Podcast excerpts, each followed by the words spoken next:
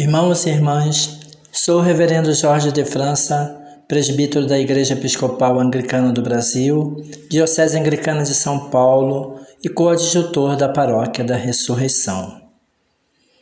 Bendito seja a Santíssima Trindade, um só Deus. Bendito seja o seu reino, agora e para sempre. Amém. Vamos aquietar nossos corpos, mentes e corações enquanto nos preparamos para ouvir a palavra de Deus. A palavra de Deus escrita no Evangelho de Lucas, capítulo 1, versículos de 39 a 57. Naqueles dias, Maria partiu para a região montanhosa, dirigindo-se às pressas a uma cidade da Judéia. Entrou na casa de Zacarias e saudou Isabel.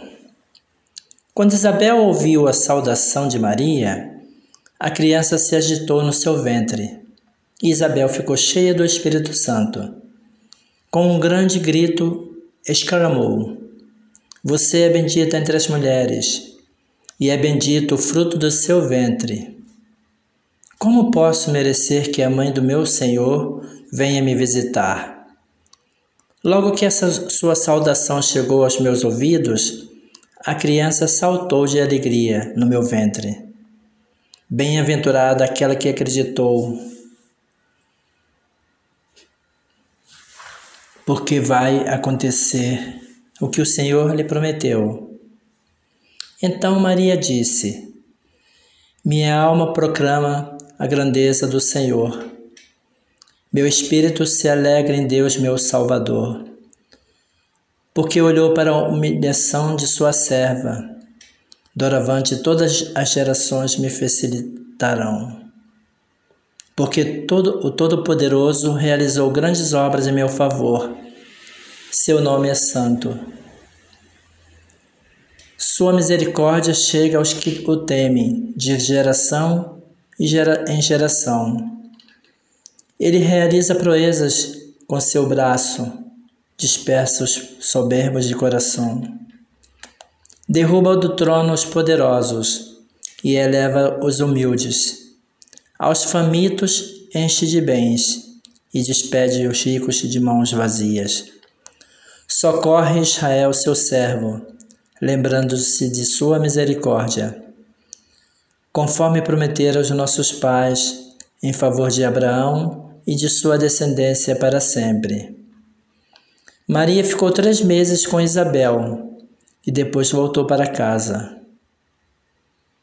Terminou para Isabel o tempo de gravidez e ela deu à luz um filho. Palavra do Senhor. Demos graças a Deus. Irmãos e irmãs, o texto de hoje põe em primeiro plano a figura de Maria, a Virgem Mãe, na expectativa de dar à luz Jesus, o Salvador do mundo. Fixemos o olhar sobre ela, modelo de fé e de caridade, e podemos perguntar-nos Quais eram os seus pensamentos nos meses da expectativa? A resposta provém precisamente do trecho evangélico de hoje, a narração da visita de Maria à sua idosa prima Isabel. O anjo Gabriel tinha revelado que Isabel esperava um filho e já estava no sexto mês. E então a Virgem que acabara de conceber Jesus por obra de Deus partiu às pressas de Nazaré, na Galiléia, para chegar aos montes da Judéia e se encontrar com a sua prima. Diz o Evangelho que entrou em casa de Zacarias e saudou Isabel. Certamente congratulou-se com ela pela sua maternidade. Assim como, por sua vez, Isabel se congratulou com Maria, dizendo: Bendita és tu entre as mulheres, e bendito é o fruto do teu ventre. E donde me é dado que venha ter comigo a mãe do meu Senhor. E imediatamente louva sua fé. Feliz de ti que acreditaste porque se vai cumprir tudo o que foi dito da parte do Senhor. É evidente o contraste entre Maria, que teve fé, e Zacarias, o marido de Isabel, o qual duvidara e não acreditara na promessa do anjo, e por isso permanece mudo até o nascimento de João. É um contraste. Este episódio ajuda-nos a ler com uma luz muito particular o mistério do encontro do homem com Deus. Um encontro que não acontece com prodígios espetaculares, mas antes no sinal da fé e da caridade. Com efeito, Maria é bem-aventurada porque acreditou. O encontro com Deus é fruto da fé. Ao contrário, Zacarias o qual duvidou e não acreditou, permaneceu surdo e mudo. Para crescer na fé durante o longo silêncio. Sem fé, permanece-se inevitavelmente surdos à voz confortadora de Deus e também incapazes de pronunciar palavras de consolação e de esperança para os nossos irmãos. E nós vemos isso todos os dias as pessoas que não têm fé, ou que têm uma fé muito tíbia, quando devem aproximar-se de uma pessoa que sofre, dirigem-lhes palavras de circunstância, mas não conseguem chegar ao coração porque não tem força. Não tem força porque não tem fé. E se não tem fé, não lhes saem as palavras que chegam ao coração dos outros. Irmãos e irmãs, a fé, por sua vez, alimenta-se na caridade. O evangelista narra que Maria pôs-se a caminho e dirigiu-se às pressas para a casa de Isabel. A pressa não com ansiedade, não ansiosa, mas a pressa em paz. Pôs-se a caminho um gesto cheio de solicitude. Teria podido ficar em casa para preparar o nascimento do seu filho, mas ao contrário, preocupou-se primeiro pelos outros e não por si, demonstrando com os fatos que já é discípula daquele Senhor que leva no seio. O evento do nascimento de Jesus começou assim, com um simples gesto de caridade. A caridade autêntica, fruto do amor de Deus. O Evangelho da visita de Maria a Isabel, que ouvimos, prepara-nos para viver em harmonia, comunicando-nos o dinamismo da fé e da caridade. Este dinamismo é obra do Espírito Santo, o Espírito de amor que fecundou o seio virginal de Maria e que a levou a apressar-se ao serviço da prima idosa.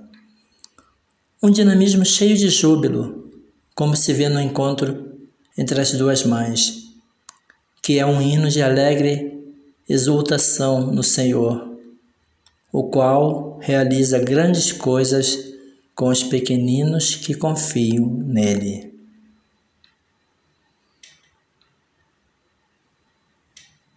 Oremos.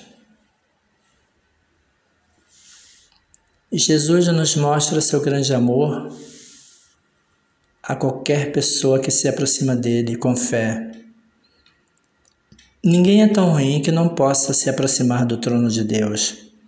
Com o coração contrito, oremos a nossa fonte de vida pela mediação de seu Filho Jesus Cristo, dizendo: Não temos dignidade, Senhor, mas dizem uma palavra Cuida com carinho e compaixão de todas as pessoas que passam por momentos de privação e necessidades, sobretudo no mundo, nesse momento de pandemia, onde há fome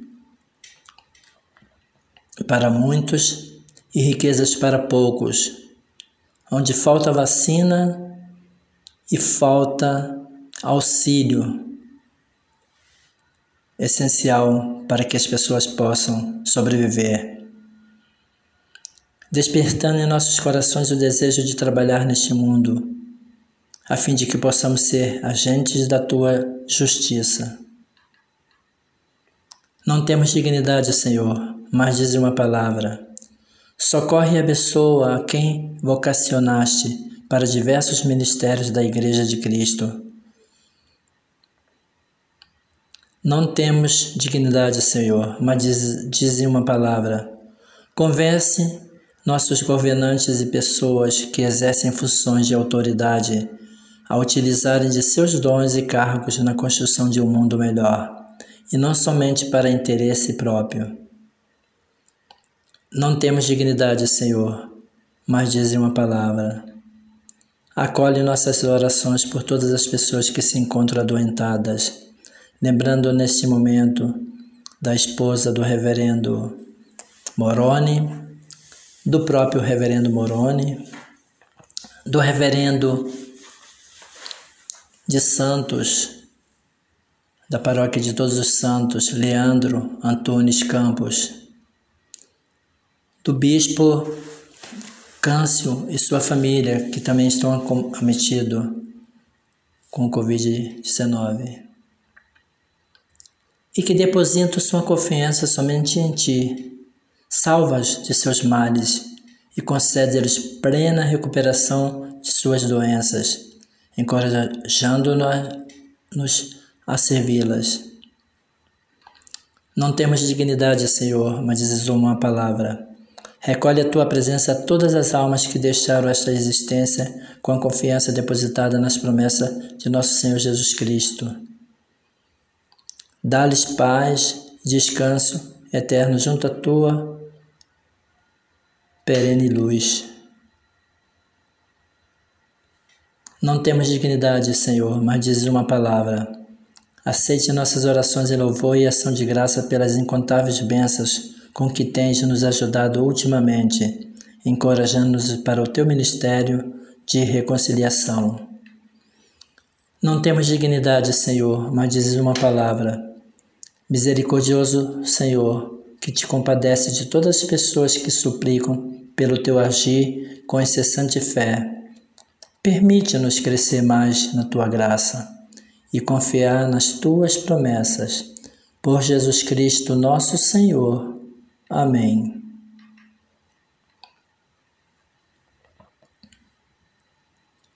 Oremos. Ó Deus celestial, por cuja graça uma virgem pura foi escolhida e abençoada para ser a mãe de teu filho Jesus, mas muito mais abençoada em ter ouvido e guardado a tua palavra.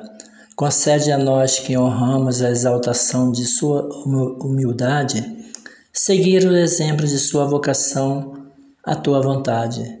Por Jesus Cristo, nosso Senhor, que vive e reina contigo e com o Espírito Santo, um só Deus, agora e sempre. Amém.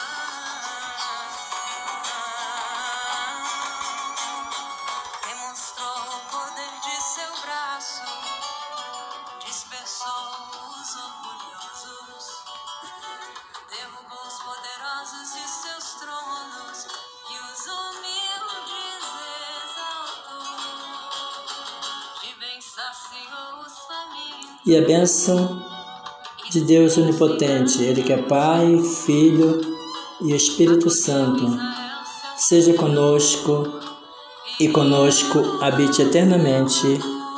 Amém.